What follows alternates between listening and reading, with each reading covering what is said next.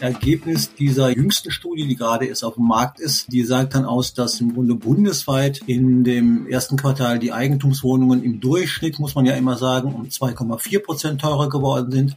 Ein- und zwei Familienhäuser um rund drei Prozent teurer geworden sind und die Mieten nochmal um 1,1 Prozent gestiegen sind. Die Immobilienpreise in NRW steigen weiter. Neueste Zahlen dazu hat eine aktuelle Studie vom Marktforschungsinstitut Empirica und die schauen wir uns heute mal genauer an. Rheinische Post Aufwacher. News aus NRW und dem Rest der Welt. Mit Paula Rösler, hallo, schön, dass ihr zuhört. Und wir sprechen heute auch noch über die Zoos in NRW. Davon gibt's nämlich eine ganze Menge. Los geht's mit den Meldungen aus unserer Landeshauptstadt von Antenne Düsseldorf. Schönen guten Morgen, ich bin Annalena Günther aus dem Antenne Düsseldorf Team und das sind unsere Themen heute. Viele Düsseldorferinnen und Düsseldorfer sind heute noch für Besorgungen vor dem langen Osterwochenende unterwegs. Morgen wird es dagegen sehr ruhig. Neben den Geschäften bleiben auch andere Institutionen geschlossen. Einen Überblick hat Antenne Düsseldorf-Reporterin Sandy Droste. Schon heute Abend wird in den Kneipen die Musik runtergedreht, am Karfreitag bleiben Clubs und Diskotheken dicht, Musiktheater, Sportveranstaltungen oder Märkte fallen aus. Auch Wettbüros und Spielhallen bleiben geschlossen. Restaurants haben aber ganz normal geöffnet. Manche Gastronomen rechnen gerade an den Ostertagen mit reichlich Gästen. Frühlingswetter, Freizeit und entfallene Corona-Auflagen werden vermutlich viele Menschen an die Tische locken. Außerdem gibt es einige Kulturangebote der Stadt. An Karfreitag und Ostersonntag haben alle Düsseldorfer Museen geöffnet. Heute Nachmittag und Abend können wir uns hinter dem Hauptbahnhof noch gegen Corona impfen lassen. Danach hat das städtische Impfzentrum über die Feiertage geschlossen. Und zwar von Karfreitag bis einschließlich nächste Woche Dienstag. Antenne Düsseldorf Reporter Joachim Bonn mit den Infos. Ab nächstem Mittwoch öffnet das Impfzentrum dann wieder zu den normalen Zeiten. Auch die Testmöglichkeiten bei der Stadt sind über Ostern eingeschränkt. Karfreitag und Samstag hat die Teststelle an der Mitsubishi Elektrikhalle jeweils ab 9 Uhr für mehrere Stunden geöffnet. Von Ostersonntag bis Dienstag bleibt sie dagegen geschlossen. PCR-Tests von der Stadt gibt es in dieser Zeit nur über den mobilen Dienst. Alle Infos zu den einzelnen Öffnungszeiten und die Nummer der städtischen Corona-Hotline stehen auf unserer Homepage antennedüsseldorf.de. Unsere Stadt soll grüner werden und essbar. Das Umwelt- und Gartenamt führt das Projekt Essbare Stadt weiter. Infos dazu kommen von Antenne Düsseldorf Reporterin Olga Thomashoff. Mit Gemüsebeeten und Obstbäumen soll es in unserer Stadt mehr grüne Oasen geben. Außerdem will die Stadt so auf eine regionale und saisonale Ernährung aufmerksam machen. Zudem wird so Müll vermieden und die Umwelt wird geschont. Vereine, Kitas oder Nachbarschaftsgruppen mit mindestens drei Leuten können ab morgen Hochbeet-Sets beantragen. Da sind Hochbeet, Erde und Saatgut dabei. Das Beet muss frei zugänglich sein. Düsseldorferinnen und Düsseldorfer sollen sich bedienen dürfen. Düsseldorferinnen und Düsseldorfer mit Bühnenerfahrung können Teil des nächsten Open-Air-Stückes am D-Haus werden. Das Düsseldorfer Schauspielhaus sucht noch StatistInnen zwischen 18 und 45 Jahren für das Stück Der Diener zweier Herren. Dafür gibt es in genau einer Woche ein Casting. Besonders TänzerInnen oder AkrobatInnen werden gesucht. Wer dabei sein möchte, sollte Talent dafür haben, Choreografien zu lernen und viel Zeit. Zwischen Ende April und Ende Mai wird intensiv geprobt. Mehr zu den Voraussetzungen und einen Link zur Anmeldung gibt es auf antennedüsseldorf.de. Und soweit die Meldungen von Antenne Düsseldorf, noch mehr Nachrichten aus unserer Stadt gibt es immer um halb in den Lokalnachrichten oder auf unserer Homepage antennedüsseldorf.de beziehungsweise in unserer Antenne Düsseldorf App. Das waren die Meldungen aus Düsseldorf. Zu unserem ersten Thema. Bei den Immobilienpreisen in NRW gibt es anscheinend nur eine Richtung und zwar nach oben. Neueste Zahlen dazu hat eine aktuelle Studie vom Berliner Marktforschungsinstitut Empirica und mein Kollege Georg Winters kennt die Einzelheiten. Hi Georg. Hallo Paula. Bevor wir zu den Ergebnissen der aktuellen Empirica-Studie kommen, kannst du noch mal kurz sagen, wie der Trend bei den Immobilienpreisen zuletzt war, auch im Laufe der Corona-Krise in den letzten zwei Jahren? Ja, das hat nicht unmittelbar mit Corona zu tun, aber der Trend bei den Immobilienpreisen, wie du schon gesagt hast, der äh, kannte zwischendurch nur eine Richtung nach oben. Das hängt vor allen Dingen damit zusammen, dass unglaublich viel Geld auf dem Markt war. Die Europäische Zentralbank hat wie man immer so schön sagt, die Märkte geflutet. äh, um quasi mit billigem Geld die Wirtschaft am Laufen zu halten.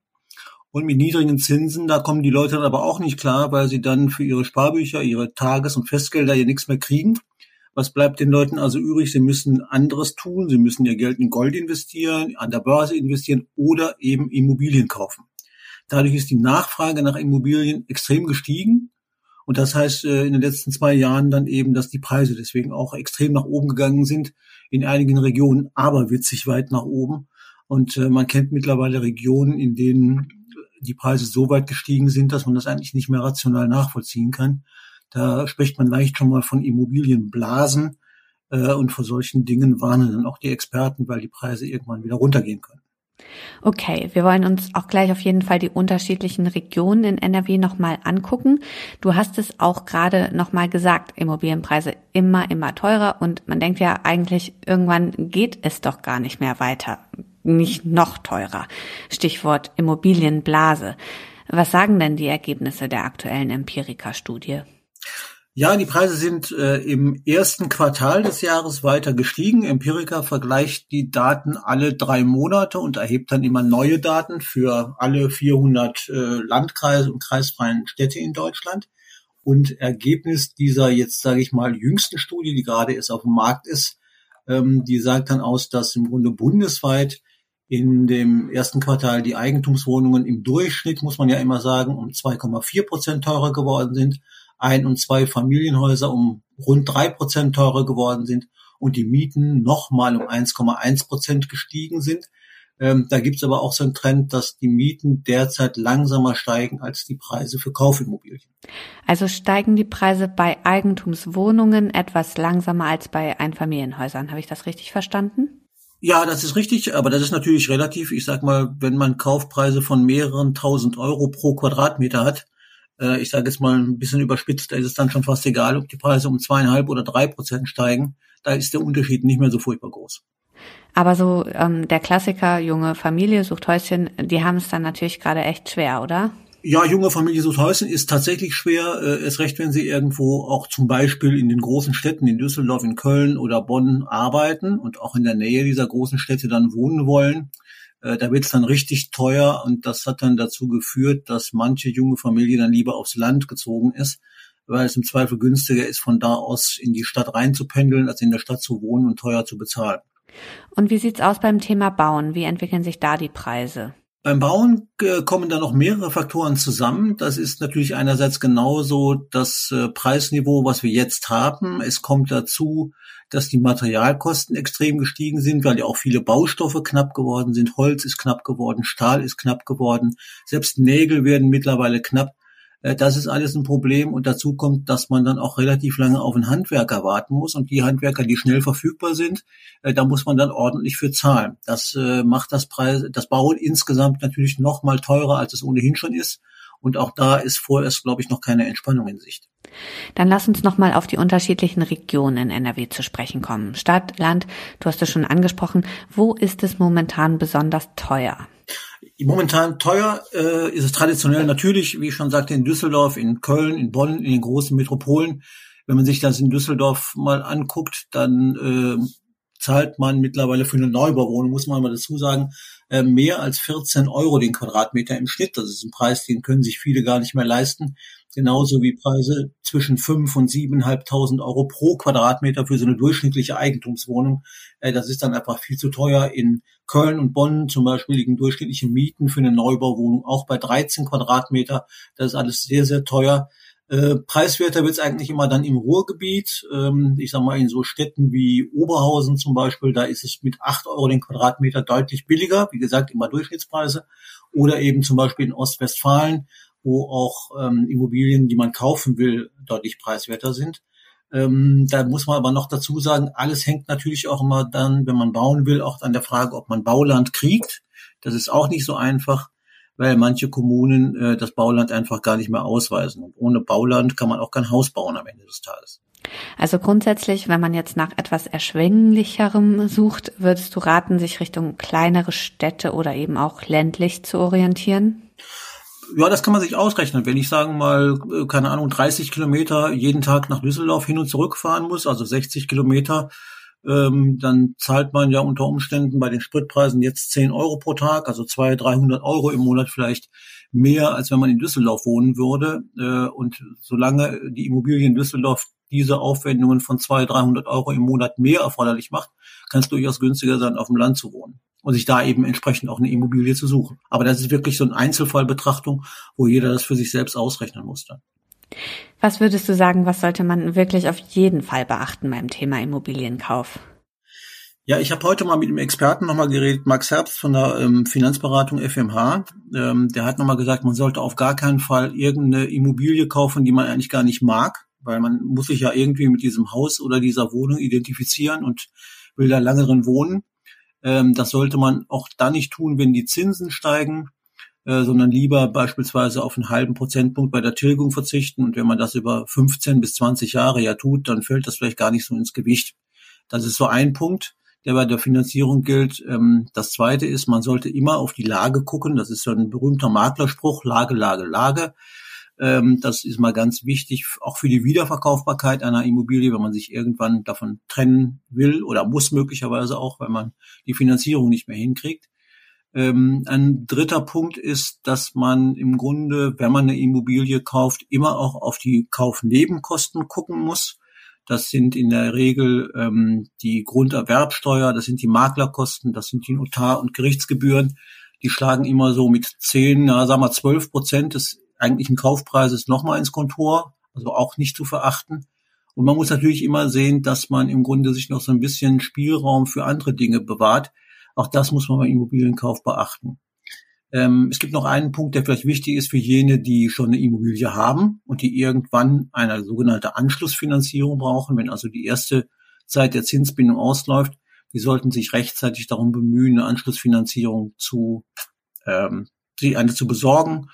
Ähm, denn ähm, das wird ja, wenn die Zinsen steigen, auch teurer. Und wenn man sich dann für einen Zeitraum X ähm, eine feste Zinssicherheit, der möglicherweise ein bisschen höher liegt als jetzt, aber vielleicht doch niedriger als in ein paar Jahren der normale Zins wäre, dann kann das ganz hilfreich sein bei der Finanzierung.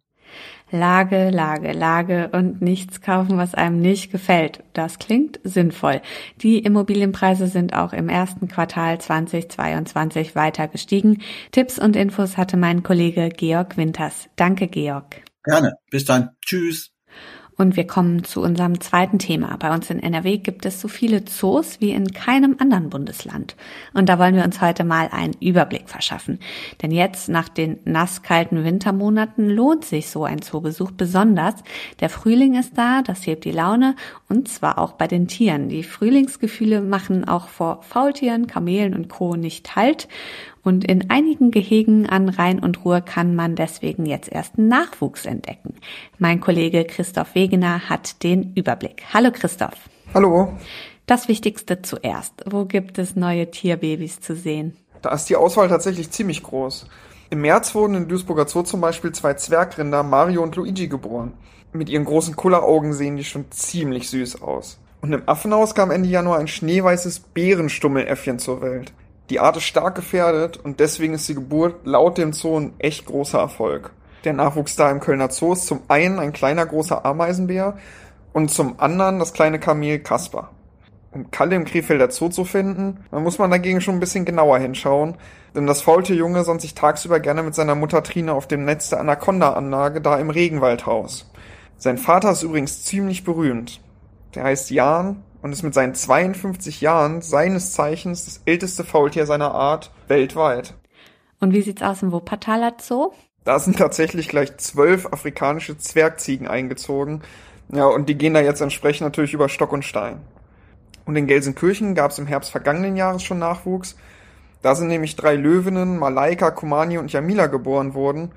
Aber die sind aktuell auch immer noch ziemlich verspielt. Und entsprechend süß. Ein Star der Kunstszene ist tatsächlich schon der jüngste Nachwuchs im Zoo in Münster. Ähm, da ist ein kleiner Pinguin geboren worden, der Picasso heißt. Und der malt keine Bilder, sondern er watschelt sie, also läuft über das Papier. Die Abdrücke von ihm sind jetzt schon im Picasso-Museum zu sehen. Das ist also der Start einer ziemlich vielversprechenden Karriere. Was gibt's denn sonst noch für Highlights in den Zoos der Region? Hier gibt's natürlich einiges, was sich lohnt. In Düsseldorfer Aquazoo zum Beispiel das neu gestaltete Amazonas Panoramabecken und nicht weit davon die Krake Ursula. Die ist ziemlich intelligent und es lohnt sich echt einfach mal stehen zu bleiben und der länger dabei zuzusehen, was sie so treibt den ganzen Tag. In anderen Zoos bei uns in NRW gibt's auch echte Superlative. Zum Beispiel in Robbenhafen in Münster. Das ist eine der größten Seelöwenanlagen Europas. Ja, und der Zoo in Gelsenkirchen hat eine 3000 Quadratmeter große Bärenanlage. Da haben sie also ziemlich viel Auslauf. In Wuppertal gibt es mit der Aralandia eine der größten Vogelvolieren Europas. Und mit einem Hektar Grundfläche das größte Löwengehege, das je in einem deutschen Zoo gebaut wurde. Kommen wir mal zu den ganz kleinen Tierchen. Was gibt's für Insektenliebhaber zu sehen? Auch die kommen auf ihre Kosten. Der Zoo in Krefeld bietet zum Beispiel den Schmetterlingsdschungel und da schwirren bis zu 200 Faltern aus allen Ecken der Welt, also Südamerika, Südostasien, Costa Rica und Afrika durch die Gegend. Und wie teuer sind die Zoos in NRW? Ja, das ist natürlich vom jeweiligen Zoo abhängig. Äh, in Köln zahlt man zum Beispiel als Erwachsener 23 Euro, Kinder bis 12 Jahren 11 Euro. Das ist vergleichsweise teuer. Dafür leben auf dem 20 Hektar großen Gelände aber auch ungefähr 11.800 Tiere. Gibt also jede Menge zu sehen. In Duisburg gibt es rund 9000 Tiere zu beobachten und hier zahlen erwachsene Besucher 17,50 Euro und Kinder zwischen 3 und 17 Jahren 10 Euro. Besonders günstig ist ein Besuch übrigens im Düsseldorfer Aquazoo. Da kostet das Ticket für Erwachsene nur 9 Euro, für Kinder 5, aber die Auswahl an Tieren ist halt auch nicht so groß wie in anderen Zoos. Gelten denn in manchen Zoos noch Corona-Regeln? Auch das ist tatsächlich unterschiedlich, wie die Zoos das handhaben. Im Kölner Zoo wurden alle Corona-Regeln aufgehoben. Das heißt, selbst in den Tierhäusern muss man keine Maske mehr tragen. Das ist in Duisburg zum Beispiel anders. Da gilt in geschlossenen Räumen Maskenpflicht, also man muss ab sechs Jahren eine FFP2 oder OP-Maske tragen. Und auch in Krefelder Zoo, in Wuppertal, Münster und Gelsenkirchen besteht diese Pflicht in geschlossenen Räumen. Im Aquazoo Düsseldorf ist das Tragen einer medizinischen Maske dagegen nur erwünscht und wird nicht zwingend vorgeschrieben. Danke dir, Christoph, für die Infos. Sehr gerne. Die Infos packe ich euch auch nochmal in die Show Notes. Und auf diese Meldung möchten wir euch heute noch hinweisen. Die verteidigungspolitische Sprecherin der FDP, Marie-Agnes Strack-Zimmermann, wirft Bundeskanzler Olaf Scholz vor, seine Richtlinienkompetenz in Bezug auf Waffenlieferungen an die Ukraine nicht auszunutzen. Im Rheinpegel-Podcast der Rheinischen Post sagte sie, Da muss er vorangehen und das tut er nicht wirklich.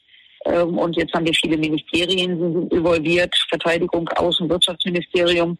Jeder tut, was er glaubt zu tun, aber mir fehlt komplett, dass einer am Tisch sitzt und sagt so, Leute, ich habe die Richtlinienkompetenz und jetzt ziehen wir das durch. Und das äh, passiert bisher nicht. Strack-Zimmermann forderte im Interview erneut die Lieferung schwerer Waffen, ein Energieembargo und eine EU-Beitrittschance für die Ukraine. Den Link zum Rheinpegel-Podcast findet ihr in den Show Notes. Die Deutsche Bahn hat in der Nähe des Kölner Hauptbahnhofs ein Berufsberatungszentrum für ukrainische Geflüchtete eingerichtet. Es handelt sich um eine Initiative von der Deutschen Bahn, der Bundesagentur für Arbeit und der Stiftung des ersten FC Köln. Und in Viersen wird heute offiziell die nordrhein-westfälische Erdbeersaison eröffnet. Und zwar vom Umweltstaatssekretär Heinrich Bottermann und dem Präsidenten des Provinzialverbands Rheinischer Obst- und Gemüsebauer Christoph Nagelschmitz. Hm, Erdbeeren aus der Region, da freue ich mich schon wieder sehr drauf.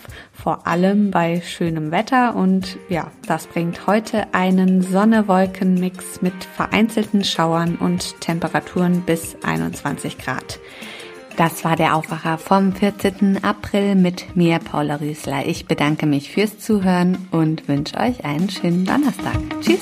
Mehr Nachrichten aus NRW gibt's jederzeit auf RP Online. rp-online.de